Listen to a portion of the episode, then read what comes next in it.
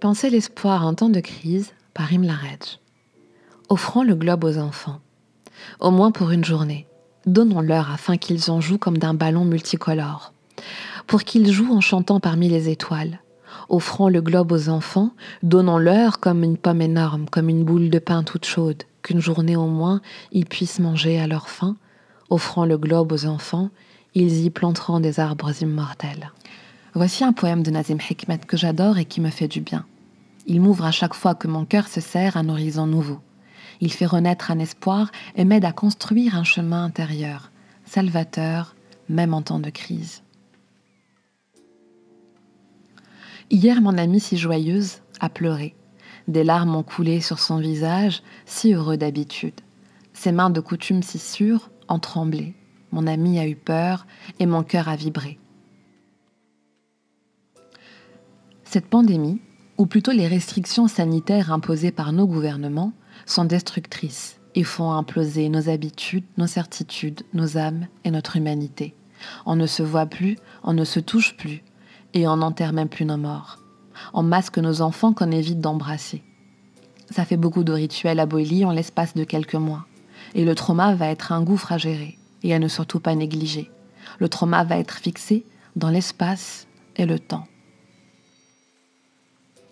Face à ce constat terrible, si on se laisse submerger, si on ne conscientise pas, si on ne forge pas une pensée autour de ça, un rempart d'intelligence, on risque de sombrer. Il est alors essentiel de penser certains concepts, de prendre un léger envol et de ne pas plonger dans les confusions émotionnelles que provoquent la peur et la perte de sens. Pour soulager ma famille et mes amis, en tant qu'art thérapeute, j'essaye parfois de créer des bulles oxygénantes, légères et diffuses, en proposant des ateliers créatifs, très simples, accessibles à tous et que tu peux toi aussi faire chez toi.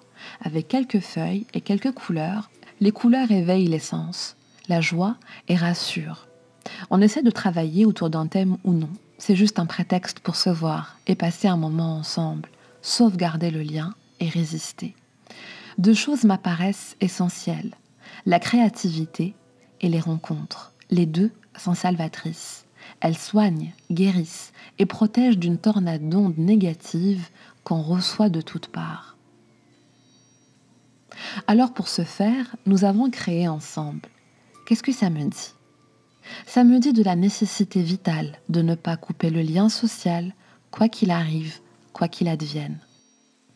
En ces temps de pandémie, en ces temps de destruction, des rapports en ces temps où les mondes s'inversent et où on a l'impression de s'engouffrer chaque jour un peu plus dans un vortex sans fin, je me dois de préserver mon espace mental et de restaurer mon rapport au réel, afin de ne pas me braquer contre, mais de l'accueillir avec résilience et raison. Le maîtriser pour ne pas qu'il prenne l'ascendant sur moi et me domine comme une puissance. Car disons-le, ce sont exactement les mêmes mécanismes qui sont mis en route, et c'est effrayant ces mécanismes systémiques agissent en nous avec immédiateté car ils sont déjà inscrits en nous. Ce genre de choc émotionnel ne fait que les réveiller. Là où la peur s'installe, les totalitarismes et dérives politiques de tout genre peuvent prendre place en toute quiétude, sans craindre l'insurrection de qui que ce soit, vu notre état de panique. On est tétanisé et la tétanie empêche la réaction. Elle favorise la soumission et le repli. Mais encore une fois, une dualité est installée. Il y a quelque chose en nous qui malgré tout essaye de résister, sans qu'on ne s'en rende compte. Et d'un autre côté, quelque chose qui nous pousse à obéir sans rechigner. Alors, décortiquons cela. Le champ lexical de l'Apocalypse est utilisé. Le monde d'avant, le monde d'après. Les métaphores guerrières à répétition. Nous sommes en guerre, confinement, couvre-feu, état d'urgence, autant de mots et d'images qui mettent notre cerveau en alerte de danger maximal. Ces évocations permanentes font appel à des images inscrites dans nos imaginaires collectifs de guerres passées. La première des choses qui affaiblit notre système immunitaire est la peur. Celle-ci engendre en cascade l'insécurité, la solitude, l'isolement des populations, la précarisation des plus fragiles et surtout l'isolement des anciens. Ce point est crucial. Ce qui est arrivé dans les EHPAD est d'une violence sans pareille. Les familles qui n'ont pas pu enterrer leurs morts ont subi un choc émotionnel terrible, qui va enclencher des traumas sur des générations. Pourquoi? Car l'enterrement est un rituel qui permet d'accompagner l'être aimé, de lui témoigner de l'amour, de l'attention et de la compassion. Nous empêcher de faire cette procession symbolique, ce rite de passage, c'est brimer une part centrale de notre humanité. Des milliers de familles dans le monde n'ont pas pu enterrer leurs morts. Et cela va enclencher, selon moi, des générations futures qui vont peut-être avoir une modification comportementale face au concept même d'attachement. Ils ne s'attacheront peut-être plus, car le cerveau, face au traumatisme, hélas, trouve une solution simple et immédiate. Il s'adapte. Sa plasticité peut se modifier, et hélas, il peut s'adapter au pire. La représentation qui nous est faite de cette chose invisible et meurtrière est bien étrange. Pouvons-nous réellement entrer en guerre contre une entité qu'on ne voit pas, qu'on ne touche pas, qu'on ne reconnaît pas? Et puis, avez-vous relevé la terminologie qui est utilisée, le vocabulaire qui est dans la bouche de nos dirigeants? Des mots et des concepts approximatifs qui nous renvoient aux heures sombres des histoires de nos nations. Cette imagerie-là est installée justement pour nous faire peur, pour faire appel à toute l'iconographie que renvoie en nous le mot guerre, parce que pour se défendre d'une guerre, on a le droit à toutes les violences, à toutes les barbaries. Alors soyez attentifs à là où on veut vous mener. Soyez alerte à ce que vous écoutez, entendez, regardez. Méfiez-vous des raccourcis, des concepts fustigés et des réalités faussées. Méfiez-vous des approximations, sans pour autant vous déconnecter de la réalité ou vous couper du monde, préservez-vous. Préservez-vous de toutes les théories ambiantes, de tous les bavardages et gesticulations, car c'est ce que crée la panique, des mouvements frénétiques incontrôlés et des mots hors contexte imposés dans tous les médias comme vérités absolues. Méfiez-vous surtout de vos propres réactions, impulsives ou épidermiques, qui peuvent nous pousser à avoir des comportements désappropriés envers nous-mêmes, nos proches ou le système en lui-même. Si je veux m'insurger et afficher mon désaccord, je dois le faire avec méthode. Sinon cela n'aura aucun sens ni écho. Je suis contre le port du masque à l'école, par exemple. Je peux le signifier, mais en faisant attention à ce que ça ne porte pas préjudice à mon enfant et que ça ne contribue pas à le faire sombrer dans un isolement et une adversité encore plus grande. Le flux d'informations contradictoires et incessantes nous accable, et face à cela, nous devons rester prudents, calmes et observer les mouvements, comme dans un échiquier sans nous précipiter à faire avancer un pion ou une tour. Car quoi qu'il arrive, les morts sont aussi réels que la violence que nous vivons, les répressions et l'éclosion d'un racisme primitif et épidermique. L'école française m'a appris la précision. Ça fait partie du processus éducatif français. Alors, ce que je trouve très étrange, c'est que tout autour de nous n'est qu'approximation et raccourci. Qu'est-ce qui s'est passé en 20 ans? Les approximations créent la panique, la confusion, donc l'agitation, le bruit. Et tout ça sans que l'on puisse l'exprimer, puisque nous sommes sommés de rester chez nous. Un bruit de l'arsène prend de la place dans nos cerveaux, couvrant tous les autres sons. Il y a implosion et la représentation de la guerre qui se profile d'or s'installe dedans, et souvent durablement. Cet état de panique nous installe dans une hystérie collective qui favorise une lobotomisation de masse puisque le pendule de l'hypnotiseur entre par nos télés dans tous les foyers et crée un état d'hystérie puis d'hypnose générale à cause de ce matraquage médiatique qui enclenche en profondeur cet état de destruction mentale et émotionnelle. Et c'est justement à cet instant précis que le schéma de domination des masses et de soumission de celles-ci pour l'ordre préétabli s'installe, parfois durablement.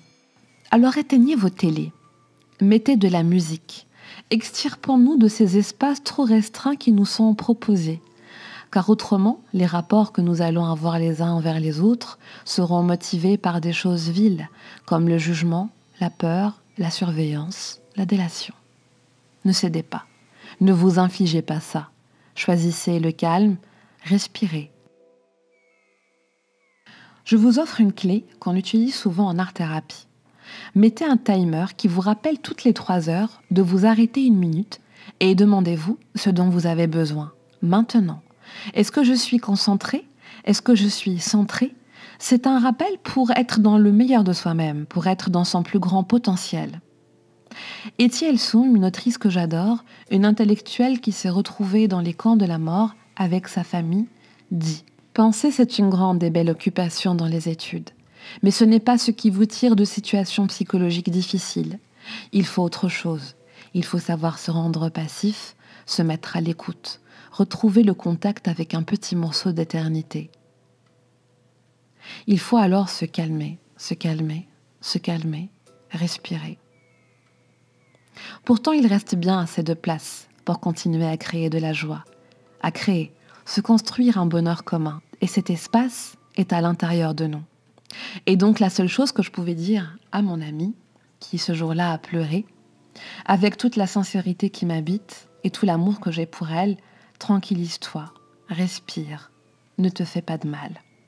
Parce que la souffrance qu'il y avait dans ses larmes était aussi le reflet de ma propre inquiétude, la catharsis de mes peurs. Alors face à cela, on respire, on se centre sur soi-même, on passe ses mains sur son corps, on se ressent, on se resserre, on se rassure et on se ramasse. On prend conscience de notre corps dans le temps et l'espace. Notre corps a besoin de contact, d'amour, de compassion. Et une caresse peut faire beaucoup plus de bien que des milliers de mots. Je prends mon ami dans mes bras parce que ce flux vital restaure, la restaure elle, mais me restaure moi aussi. La joie protège du mal. La vibration haute protège du mal. Un bouclier énergétique puissant dont nous sommes tous détenteurs et qu'il suffit de travailler. En se tranquillisant, en méditant et en s'élevant dans une verticalité intellectuelle et émotionnelle, et non plus une horizontalité d'absorption de flux toxiques dont nous sommes inondés de toutes parts et qui nous hypnotisent et auxquels on obéit sans rechigner comme des bêtes. Les paradoxes et les contradictions nous habitent et nous traversent tous. Nous sommes tous fragiles et vulnérables. Et ce n'est pas grave. Et je dirais même que c'est ce qui nous rend beaux. Il y a certes des parts d'ombre, des incompréhensions, des incohérences, des absurdités, des contradictions révulsantes, des discours totalitaires, un vocabulaire et une attitude indigne des Lumières, mais j'aime à penser qu'il y a des éclairés, des forces pensantes, des hommes à la hauteur de leur nation, qui nous protègent et qui résistent aussi à nos côtés, des honnêtes là tapis dans l'ombre parce qu'ils n'ont besoin ni de crier, ni de gesticuler, ni de briller sous les lumières artificielles. L'opportunité que cette pandémie nous donne, c'est de prendre conscience de la fragilité de nos vies. Chaque instant compte, profitez-en. Profitez de cette occasion pour tout réévaluer et donc de tout déconstruire. Une belle occasion de remettre de l'ordre à l'intérieur de soi, de tout reconstruire et de tout recommencer, de restituer les priorités à leur juste place, de renaître. Alors ce que je voudrais te dire à toi qui crains demain, à toi qui as peur aujourd'hui, à toi qui doute, qui frémit, sache que tout ce que tu traverses, je le traverse aussi. Et quand je doute, j'invoque les plus hauts esprits pour m'apaiser. Écoute les mots d'un poète venu de loin jusqu'à toi pour te dire que la seule chose qui compte est l'espoir. La seule chose qui compte est ta projection positive dans ce monde. La plus belle des mères est celle où l'on n'est pas encore allé. Le plus beau des enfants n'a pas encore grandi. Les plus beaux jours, les plus beaux de nos jours, on ne les a pas encore vécus. Et ce que moi je voudrais te dire, de plus beau, je ne l'ai pas encore dit.